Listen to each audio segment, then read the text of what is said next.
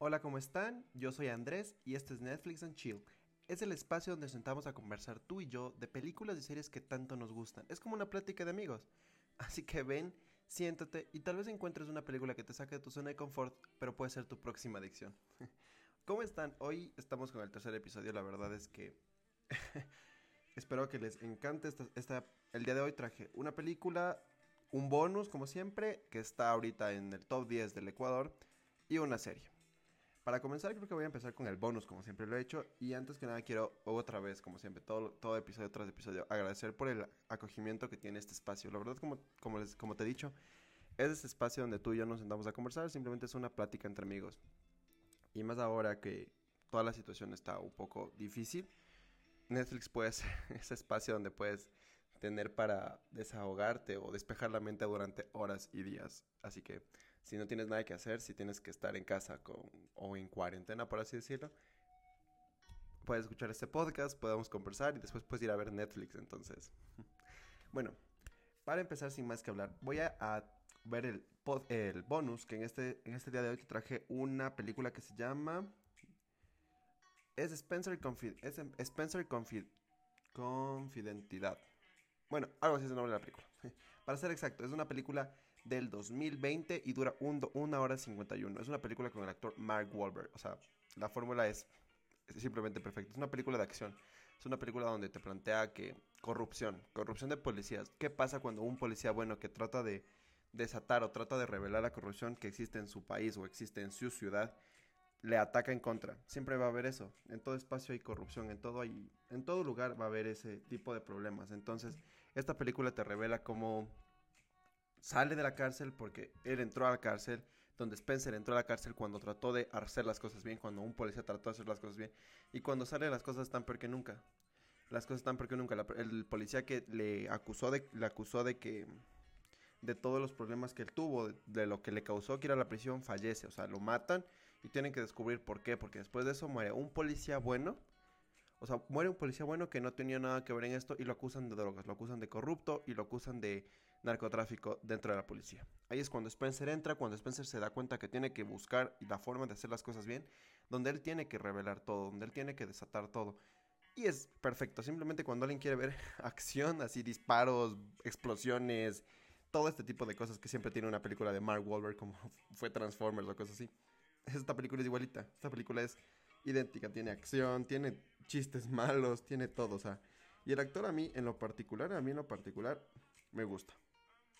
A mí en lo particular, siempre me gustan las películas de él. Simplemente es como que el actor, perdón la expresión, el actor tonto de, acción. O sea, sus expresiones son como de, de, de, de, de que no sabe hacer, de incredulidad. Y cuando tiene que pelear lo, hace, entonces es perfecto. El otro actor, en cambio, es, no sé el nombre exactamente, vamos a buscarlo. Es el actor de Black Panther, no el principal, sino el actor que sale de, de, de la tribu Jabari, de los, de los gorilas, por así decirlo. Es ese actor. Entonces él es su otro, su compañero, por así decirlo, es su compañero. Esta película, como dije, es de este año, es una hora con 51 y actualmente cuando hice, cuando empecé, cuando puse esta en la lista de películas de la que vamos a hablar, estaba en cuarto puesto. Actualmente no sé en qué puesto está. Vamos a ver, vamos a ver en qué puesto está Spencer Confidential. O cómo vamos a ver cómo, cómo es el nombre correcto. pero Spencer es el principal nombre. Vamos a buscar, vamos a buscar, vamos a buscar. Así, Spencer Confidencial, así se llama la película. Está en número 8 actual en Ecuador y como siempre digo vamos a leer la reseña que es Spencer, un ex policía recién salido de la cárcel, se, se junta con Hawk, un peso pesado para desentrañar una conspiración vinculada con la muerte de dos policías en Boston. Exacto, ahí está. Buscan tratar de revelar corrupción, buscan tratar de ver... Perdón, tengo que tomar agua, sino que hablar por 40 minutos me mata. es eso, exactamente es eso. O sea, es, es tratar de revelar dónde está la droga, tratar de saber quién es el corrupto ahí. Y esta película tiene un final, o sea, tiene la resolución de los problemas es bastante distinta a lo normal porque yo no me la esperaba. Simplemente no me la esperaba. O sea, simplemente siempre es de esas, es de esas películas que te cambian todo de golpe. Como dije, la, él entró, él era ex policía. Él entró a la prisión por atacar a un policía. Entonces cuando Él sale, se da cuenta que el policía que atacó, porque el policía que atacó era corrupto, era capitán de la policía, si no me acuerdo en ese entonces, era capitán de la policía, entonces lo atacó porque se desató su ira cuando él se enteró que él era corrupto, que él estaba haciendo cosas ilegales, que él estaba transportando la droga. Entonces cuando él trató de ir a su casa y decirle que sabe que necesitamos que diga la verdad y hubo todo este, este enfrentamiento, es cuando él entra a la policía, él entra a la prisión porque lo porque mata, mata al policía que, que atacó. Entonces, no, perdón, eh, muere el policía que atacó. Después de, después de que él sale de la prisión, días después, matan al policía que era corrupto en ese entonces, que era el capitán, lo decapitan. Entonces, suena gracioso. perdón, me perdí en eh, que al capitán lo decapitan, suena gracioso. Pero bueno, el punto es que lo matan. Entonces, a él es como que, ok, ya, murió, no hay problema. Días después, supuestamente acusan a un policía bueno que encontraron muerto, simplemente encontraron su camioneta despedazada con él, él se había supuestamente, entre comillas, suicidado. Y lo acusan de narcotráfico, a la esposa, o sea, ya ni siquiera recibe el funeral que se merece, o sea, pierde todos los méritos, a la esposa también, o sea, la acusan de drogas, porque encontraron supuestamente drogas en su casa, pero era raro porque cuando fue a ver la policía las drogas en su casa, entró directito a donde estaba, o sea, entró directito a donde supuestamente ocultaba la droga, entonces ahí es cuando Spencer se enoja porque acusaron a un buen policía y eso es como que lo desató. Y junto con Hawk, que es ese personaje también. La verdad es que la química entre los dos, entre los dos es buenísima. O sea, se, se ríen de todo. O sea, hacen cosas bien tontas, bien que es como que... y eso, eso desata en... Literalmente desata en peleas, en explosiones, en todo. Entonces es como de esas cosas que te quedas como... ¿Por qué? Simplemente por qué. Y también están los otros dos personajes adicionales que es como el ayudante, entre comillas, que es un señor viejito, que igual ya lo había visto en otras películas, que hay una película con Rocky Balboa y Robert De Niro, que es de boxeo, y él es el que entrena a Rocky, pero es este viejito que simplemente es gracioso, o sea, es gracioso porque así es... Yo no la pondría en la categoría de comedia tal cual, de acción tal cual, porque es mitad comedia, o sea, mitad de la película te pasa riendo de lo que hace. Entonces es como que. Y aparte, la novia de Spencer está demente. Simplemente está loca, loca, loca. Es una mujer con serios problemas mentales. Entonces, te ríes todo el tiempo entre la interacción en todos estos personajes. Entonces, esta película, como les dije, está actualmente en 8 y ha bajado 4 puestos desde ya que la puse. Que eso fue como. A ver, miércoles creo que fue. Miércoles de esta semana había estado en 8, ahora ya está en cuarto.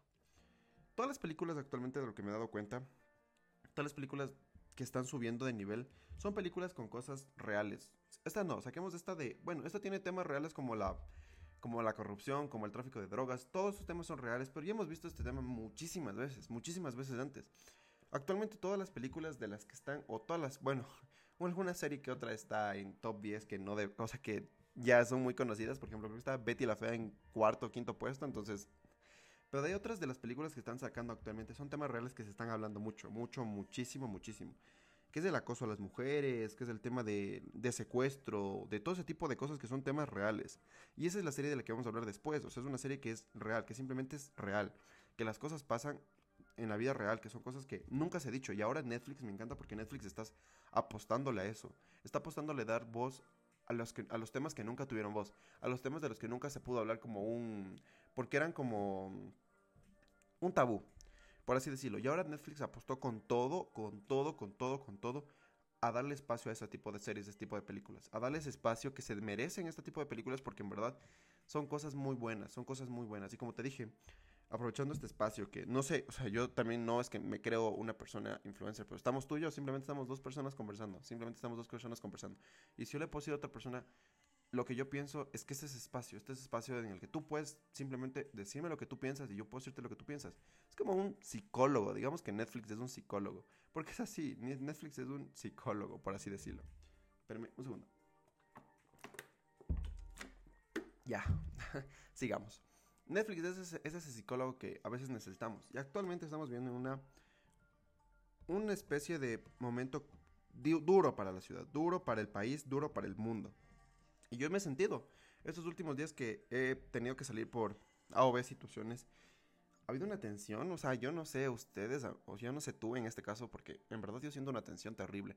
Entonces, todo mundo, he visto muchísimas personas en, Netflix, en Instagram, en Facebook, que ponen, recomienden series o películas para, para quedarse en casa. Recomienden series o películas aquí estoy yo, hey, aquí estoy yo, por favor, compártame, aquí estoy yo, recomendándote series o películas que te pueden encantar. Todo todas las semanas te estoy recomendando películas que te pueden encantar. tal vez si es que más después se lo, lo puedo hacer y lo puedo realizar. Haremos dos episodios a la semana. Por el momento, uno. Pero por el momento, uno, como les comenté. Pero después pueden ser dos. No, quién sabe. Entonces, ustedes también pueden recomendarme a mí películas. Yo les puedo recomendar películas. Yo no soy el dueño de Netflix. Yo no sé todo Netflix. Hay gente que sabe películas que yo nunca vería. Y, y después, y actualmente estoy viendo. Estoy viendo no solo las que están en top trending o no solo las películas que son compatibles conmigo. Porque no, no les ha pasado que siempre escogen una película que ni siquiera les atrae, pero dicen, está en 98% de compatibilidad. Pongámosle play. Y es como que no solo así, no solo tiene que ser así. Escogen películas que tienen menos, que les gusta el título, que les gusta la sinopsis, que les gusta todo. Que les gusta la portada, por así decirlo. Que les gusta el actor que está saliendo. Entonces, listo. Ayer, a ver, anteayer me dijo una persona, me dijo, yo te, yo te hacía viendo Élite. En verdad, Élite creo que me encanta. Simplemente me encanta porque también es una película, es una, es una serie que es muy explícita y eso me gusta. O sea, no por ser morboso, entre comillas, sino no por el morbo, sino porque es una serie muy explícita que habla de las cosas como son. Simplemente de las cosas como son. Y así debe serse, hablarse sin tabú, hablarse de las cosas como son. Actualmente me hubiese gustado hablar, eh, creo que para la siguiente semana, no estoy seguro, para la siguiente semana tal vez hablemos de Elite tercera temporada. Y bueno, primero haremos un recuento entre la primera y la segunda y iremos directo a la tercera. Si se lo permite, esta serie la estoy viendo con mi novia actualmente, entonces esperemos acabarla, estamos ya creo que en el cuarto episodio, entonces esperemos acabarla ya esta semana y poder hablar de Elite, que la verdad es que por favor veanla, es muy buena. Y bueno, ahora les traje una película mental. ¿Se han dado cuenta que no traigo, traigo una mezcla entre películas actuales y películas, por así decirlo, entre comillas, viejitas? Pero esta película en verdad es muy mental, muy mental. Te va a volar la cabeza y es contratiempo. Es de Mario Casas, me parece. Sí, es Mario Casas. sí, es Mario Casas. Es del 2016 y es un dólar. Es un dólar. Es una hora con 46, perdón. Saben que a veces me pierdo y a veces digo incoherencias. Pero eso les gusta de este, este programa, ¿no? Es de una hora 46 y esta película te va a volar la cabeza. O sea, perdóname, en verdad esta película te va a volar la mente, te va a dejar pensando en la película como tres horas. Yo la vi porque alguien me la recomendó en TikTok. Soy muy adicto a TikTok, la verdad, ya no me juzguen. Y un día estaba viendo y, un chico hizo un, video que decía cinco películas que deberías ver. Esa película ni siquiera estaba en coincidencias conmigo. Ni, ni siquiera pasó por mis pensamientos verla. Nunca la había escuchado ni en mi vida. Y dije, bueno, es Alex Casas, es, es, es Mario Casas y veámosla, ¿por qué no? Le puse play y wow, Qué buena película. Esta película se trata de un asesinato. Donde están acusando a Mario Casas de ser, el, de ser el asesino. De ser el asesino. Pero Mario Casas sabe que no es. O sea, Mario Casas todo el tiempo de la película te plantea que no es. Entonces la película es entre un flashback. Es como te va al pasado, te va al presente, te va al pasado, te va al presente. Porque empieza que él está en un departamento encerrado. De esta película voy a hablar muy poquito de spoilers porque esta película es muy mental y tienes que verla para entenderla y para saber el final. Solo vamos a hablar como la primera mitad de la película porque no te voy a hablar de la otra mitad porque en verdad no tendría sentido hablarte de la, otra mitad de la película si no la, si no la ves antes porque en verdad, como te digo, es buenísima. Entonces la mitad de la, la, la segunda mitad de la película tienes que verla sí o sí después de escuchar este podcast porque no vamos a hablar de esa parte. Porque, como te digo, el final es tan choqueante, o sea, es tan cerebral, tan mental que te quedas con que, oh por Dios. Porque esta es de las películas que te plantea todo el tiempo una cosa, cuando no es esa cosa, cuando todo es diferente, cuando nada es lo que parece. Es de esas películas como El ilusionista que, como dicen entre comillas, nada es lo que parece, en verdad. Esta película te, te deja en otro planeta y la primera mitad de la película te plantea eso.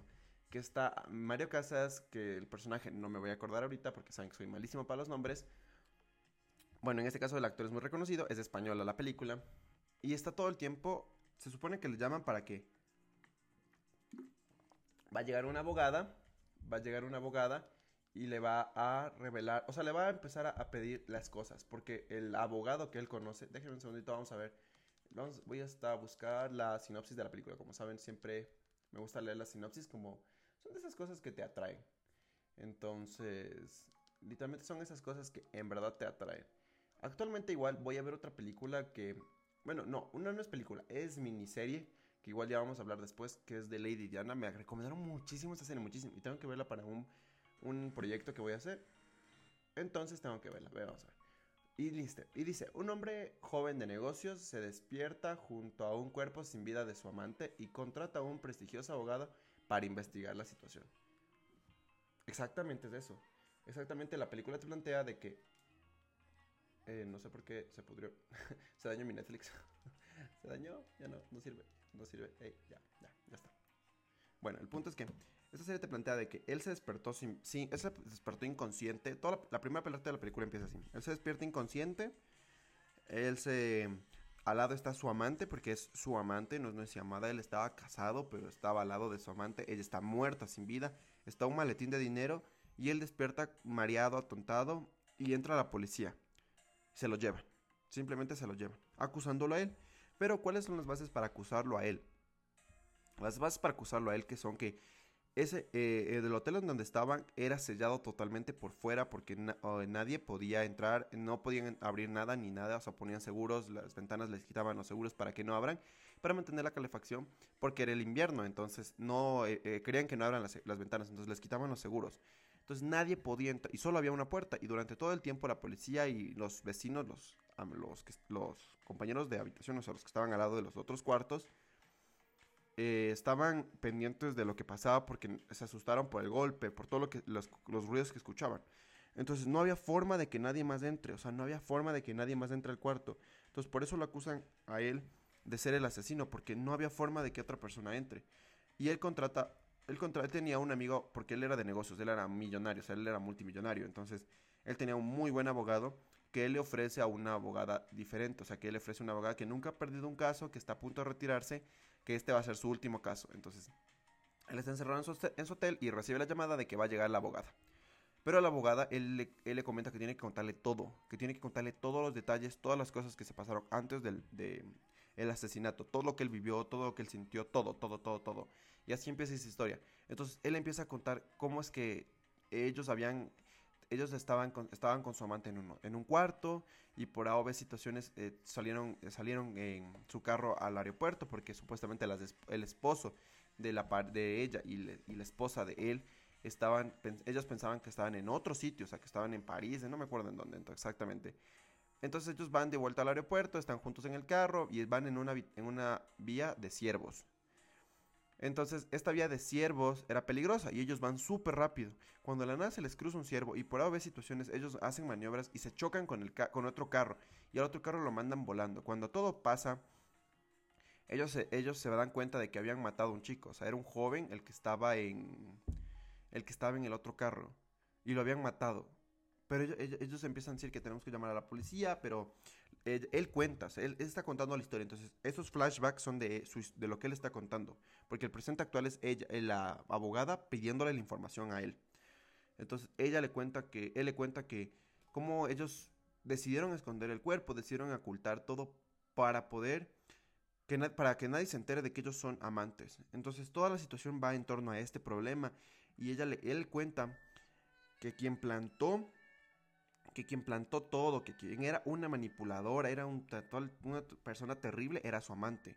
Él cuenta que le manipuló para esconder el cuerpo, que oculta, botaron el, el, cadáver con el chico adentro de la cajuela a un río, toda esta situación, que tuvieron, ellos, él cuenta que tuvieron inconvenientes cuando llegaron a visitarles, cuando, cuando la chica, ella, él le cuenta que la chica eh, se quedó en el carro esperando mientras él se deshacía del cuerpo, del otro carro, ella no, no se prendía su carro, entonces estaba esperando algo, la wincha o lo que sea, y llegó un señor que era mecánico, le llevó hasta su casa y le ayudó.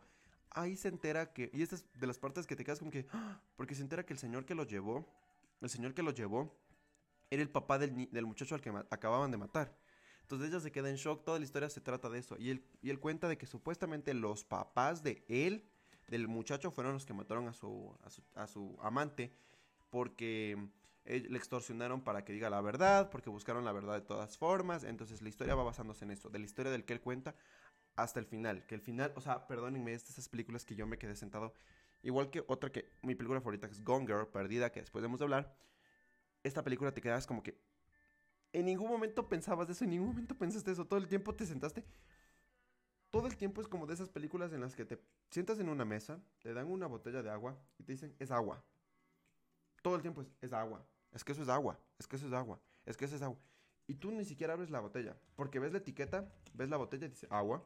Ves la etiqueta, agua. Ves el contenido es transparente y es, es agua. Simplemente es agua. Pero nunca te detienes a abrir la botella y darte cuenta que eres Pride. Nunca, nunca te, nunca te pones a pensar en eso. Y es esa película, eso, que todo el tiempo te pone la evidencia en la cara y todo el tiempo te dice, esto es lo que pasó, esto es la historia, esto es lo que está pasando. Cada momento la, abogada llega a un punto de, de, extirpar, de extirpar toda la información, por así decirlo, porque lo presiona tanto para que él vaya revelando cosas que te quedas como que, ¿en qué momento? O sea, ¿qué, qué, qué, pasaba por su cabeza? ¿Por qué cuando al final te vuela la cabeza y te quedas sentado viendo la pantalla en negro cuando totalmente ya se acabó? Y te quedas como que, eh, no puedo creer que todo el tiempo estuvo la verdad en nuestra cara y nunca nos dimos cuenta. Y ese es Contratiempo, por favor, vayan a verla. En verdad, película recomendadísima, recomendadísima, vayan a verla. Y ahora sí, creo que es el momento de hablar de la serie. Como ya les había anunciado la semana anterior, esta semana vamos a hablar de una serie que para mí es... Bueno, es miniserie. No vamos a hablar de una Z, es una miniserie. En verdad es muy delicada. Esta serie es muy sensible para las personas que tienen o sea, que no les gusta el contenido explícito tal cual, o sea, asesinatos, cosas así, maltrato, todo ese tipo de cosas. O no es una serie familiar. Para nada es una miniserie familiar. Cada una es, son seis episodios cortitos. Bueno, no son cortos. Son seis episodios de una hora. Es basada en hechos reales, es como un mini documental, entre comillas. Basada en hechos reales, porque esto pasó. Y me dijeron muchísimo que habla esta serie. Entonces es Justicia para Gabriel. En verdad, Justicia para Gabriel no sabría qué decirlo. La verdad es que a mí dos, tres veces me quiso hacer llorar. Es muy, muy, muy tenaz la situación. Para ponerles en contexto, esto pasó. Es un documental que se basa en que eh, asesinaron a un niño pequeño de aproximadamente, me parece que tenía 7, 8 años cuando lo mataron. Y el problema es que lo mataron sus padres. Lo mataron sus padres porque de la nada llegó entró una llamada al 911 entró una llamada de, oigan, ¿saben qué? Mi hijo no respira. Mi hijo no respira. La, obviamente la ambulancia fue corriendo al cuarto, al, verles y todo, pero, se, pero cuando llegó al hospital, el niño era, había tenido quemaduras de cigarrillos, había sido ahorcado, había sido amarrado, había sido disparado con pistolas de balines, había sido maltratado mal plan, o sea, había tenido torturado como muchísimo tiempo. Y ahí se va desatando la historia porque el niño fallece, entra en coma y lo tuvieron que desconectar al, niño. Y se desata el problema porque se enteran de que fue los padres los que los torturaron. Durante ocho meses el niño vivía en un mueble. O sea, pónganse a pensar, yo me ponía a analizar muchísimo y las fotos son muy fuertes. O sea, como les digo, esto no, esto no es una serie familiar. Y las personas que tienen hijos o las personas que son sensibles de estos temas, por, esta, esta serie no es para ti. Esta es para personas de carácter bien formado, de personas que aguanten. Yo soy una persona que pensaba que aguantaba. Vi esta serie casi lloro. Dos, tres veces, en verdad. Las fotos eran muy fuertes. Los papás no la mataron. La mató la mamá y el novio de la mamá. Y en verdad, toda la situación se desata. Y esta serie me hizo tener iras por todos los episodios contra muchas personas. Muchísimas personas. ¿Por qué? Porque el niño pidió ayuda. Porque todas las personas pidieron ayuda. Los maestros cuando veían al niño rapado, el niño golpeado, al niño con los ojos morados, ensangrentados, con quemaduras, pidieron ayuda. ¿Por qué el servicio social nunca hizo nada? Todo el tiempo te plantea de que gente del servicio social nunca hizo su trabajo, le quería a la mamá. Siempre todo el tiempo le creyó a la mamá. Y es como que, ¿por qué? O sea, el niño hizo cartas de suicidio, el niño puso como, eh, mami te voy a amar hasta que me muera o sea, hasta que me mate o hasta que me hasta que duerma, o sea, era como que ya no quiero vivir. Un niño de 8 años no puede escribir ese tipo de cosas, no puede escribir ese tipo de cosas. Y uno siempre pensaría que los padres siempre van a estar para el bebé y que el bebé siempre va a ser el que va a cuidar, el, el que el primero que va a ser cuidado van a ser por sus padres. Esta serie no. Por Dios, los padres qué pensaban, la mamá qué pensó, el padrastro por qué se dejó manipular por la mamá, o sea, tuve su súper, súper, súper ira contra los servicios social contra la mamá la verdad las fotos de la mamá a mí en lo particular me daban sensibilidad y me daban miedo. Porque cada vez que veía esas fotos de esa señora maquillada, de esa foto... y me quedaba pensando y decía, ¿por qué hiciste lo que hiciste? O sea, ¿por qué mataste a tu hijo? Y toda la serie se basa en eso. El caso se lleva en el, en el juzgado 9. Es un juzgado muy famoso, muy, muy, muy famoso, muy famoso porque en este juzgado se hicieron casos como el de O.J. Simpson, se hizo casos como el de el doctor de que trató a Michael Jackson, el que supuestamente fue el asesino de Michael Jackson, cosas así. Aquí quiero dar un stop y decir, oigan, ¿por qué? Eh, siempre digo, es verdad, este caso resaltó muchísimo. En verdad, este caso resaltó muchísimo. Y como otra que es, creo que es Madeline, Madeline Page, si no estoy mal, que es otra miniserie de la cual vamos a, otra, a hablar, que es igual de un caso así de una niña. Me digo, ¿por qué estos casos se resaltan? En la serie de Madeline te lo hablan. Te dicen, ¿por qué este caso habló cuando hay millones de casos iguales? ¿Por qué los, todos los casos no se hablan? ¿Por qué el resto de los casos no se hablan? Esta serie es terrible porque al final de la serie, al final de la serie en verdad, Meses después pasó el mismo caso después. O sea, el mismo caso se repitió. Pasaron niños igual así. Lo mismo, se repitió el mismo caso. Y digo, ¿qué está haciendo la sociedad contra esto? ¿Por qué la ayuda social contra... La más que tengo ira es contra la ayuda social que en verdad no hizo nada. Hubo un momento en donde un policía se dio cuenta que el niño estaba torturado y pidió ayuda a servicio social. Le dijeron que no porque eh, ellos ya querían irse a su casa, no iban a hacer nada. Y le querían a la mamá. En verdad. Las fotos eran angustiosas. Si tú ves a un niño golpeado, ves quemado, que el niño está diciendo, mátenme, por favor. ¿Por qué nadie dijo nada? ¿Por qué nadie dijo nada?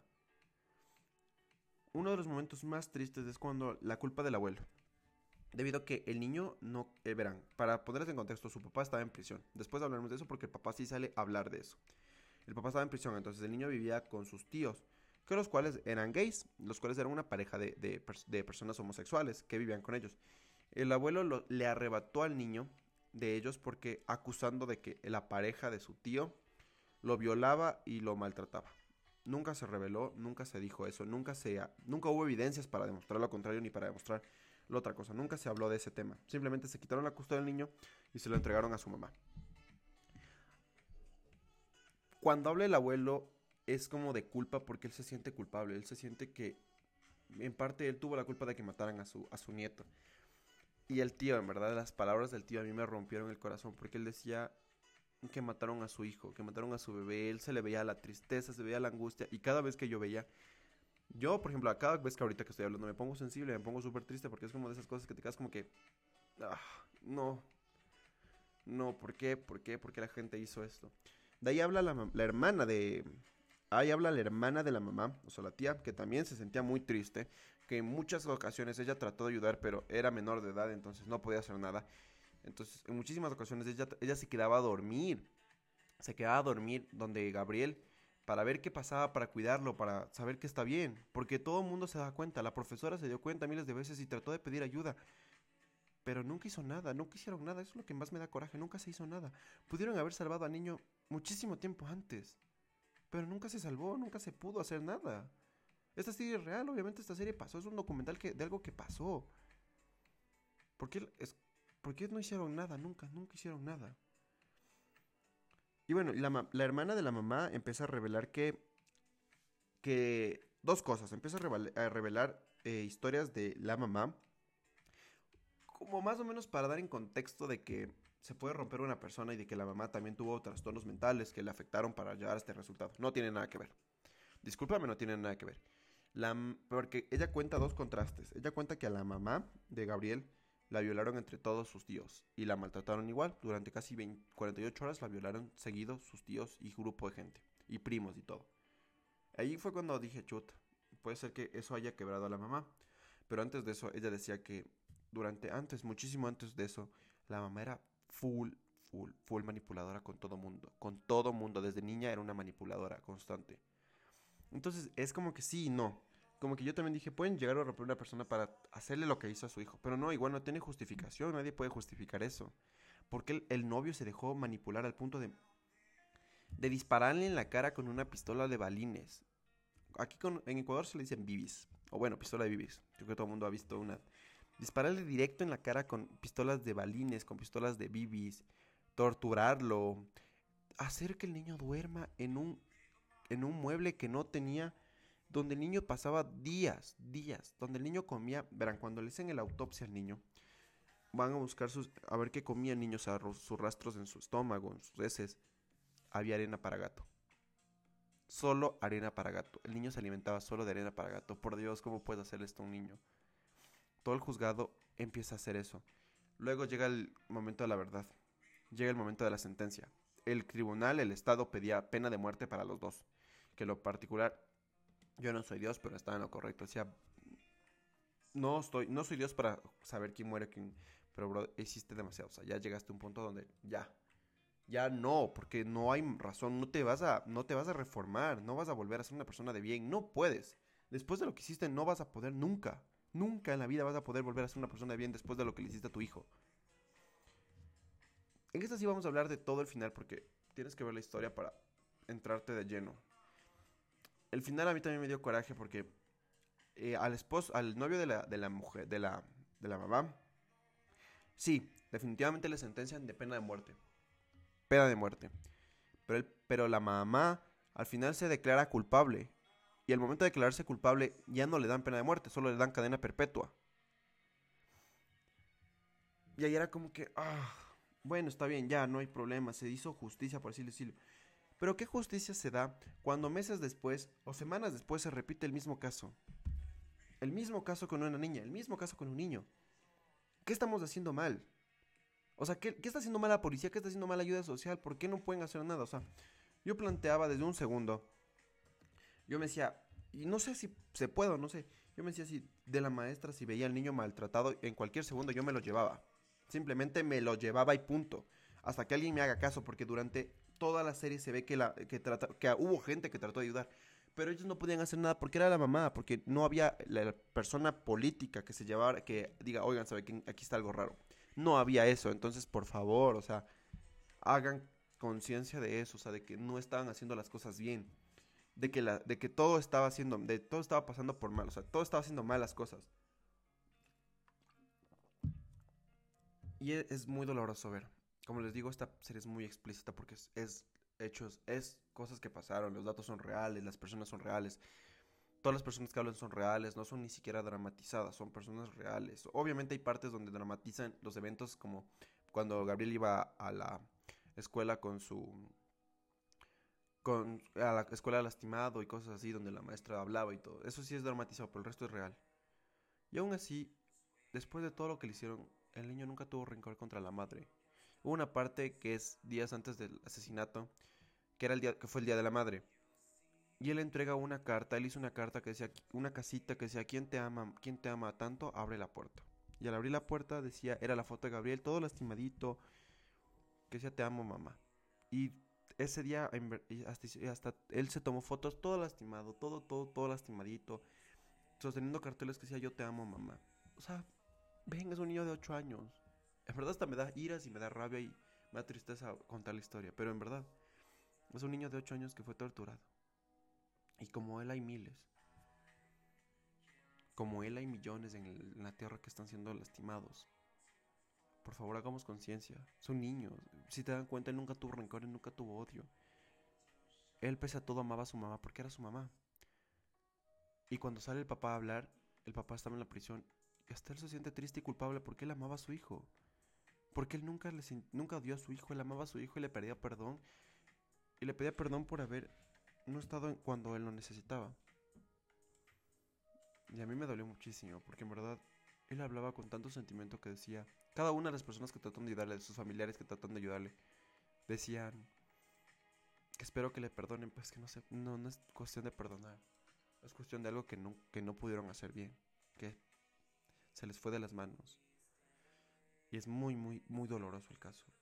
Es una serie que en verdad te saca lágrimas, lágrimas, lágrimas, lágrimas. Así que deberías ir a verla y tomar conciencia de las cosas que se están haciendo mal en este planeta. y bueno, después de todo lo triste, porque voy a llorar, después de todo lo triste, creo que hemos llegado al final de este episodio y como siempre vamos a poner spam en, las, en el contexto para que vayas a mi cuenta de Instagram a recomendarme series, a recomendarme, voy a estar todo el tiempo ahí, creo que voy a aumentar, como les dije, tal vez aumente uno o dos, un episodio más a la semana con eso tendremos uno entre semana y uno en fin de semana para que lo escuches y tengas series que ver durante la semana. Tengan conciencia de lo que están haciendo, o sea, de, la situación en la que estamos viviendo. Como les dije, mi Instagram es Netflix, arro, Netflix-and-chill-2020. Van a buscarme en Instagram así o como Netflix and Chill y voy a estar ahí. Respondiendo a sus preguntas. acepto muchísimos mensajes, no hay problema. escríbame, recomiéndeme series, películas, o Andrés está haciendo bien o Andrés lo está haciendo mal. Con eso sabré que el podcast está llegando a muchísimas personas. Y muchísimas gracias a ti que te sentaste conmigo a hablar casi 40 minutos sobre estas series que tanto nos encantan o que nunca sabías que había escuchado. ¿Por qué no? Tienes algo que hacer entre la semana, tienes tiempo ahora que tenemos. Escúchalas, velas, disfrútalas. Siéntate aquí, este es tu espacio. Este no es mi, mi podcast, este es nuestro podcast. Entonces, Muchísimas gracias, como ya saben, yo soy Andrés y esto fue Netflix and Chill. Como les dije, vayan a mi Instagram, vayan a recomendarme series, es la única red social que, que tengo por el momento. Y esto fue todo por hoy. Muchísimas gracias y nos vemos la siguiente semana con... Vamos a ver qué podemos traer la siguiente semana. La siguiente semana vez les traiga una serie un poquito diferente, tal vez traiga un anime, un anime, una película de bonus, como siempre, o una serie de bonus, para cambiarle un poquito el bonus y para la película vamos a buscar qué podemos traer. Muchísimas gracias y hasta la siguiente semana.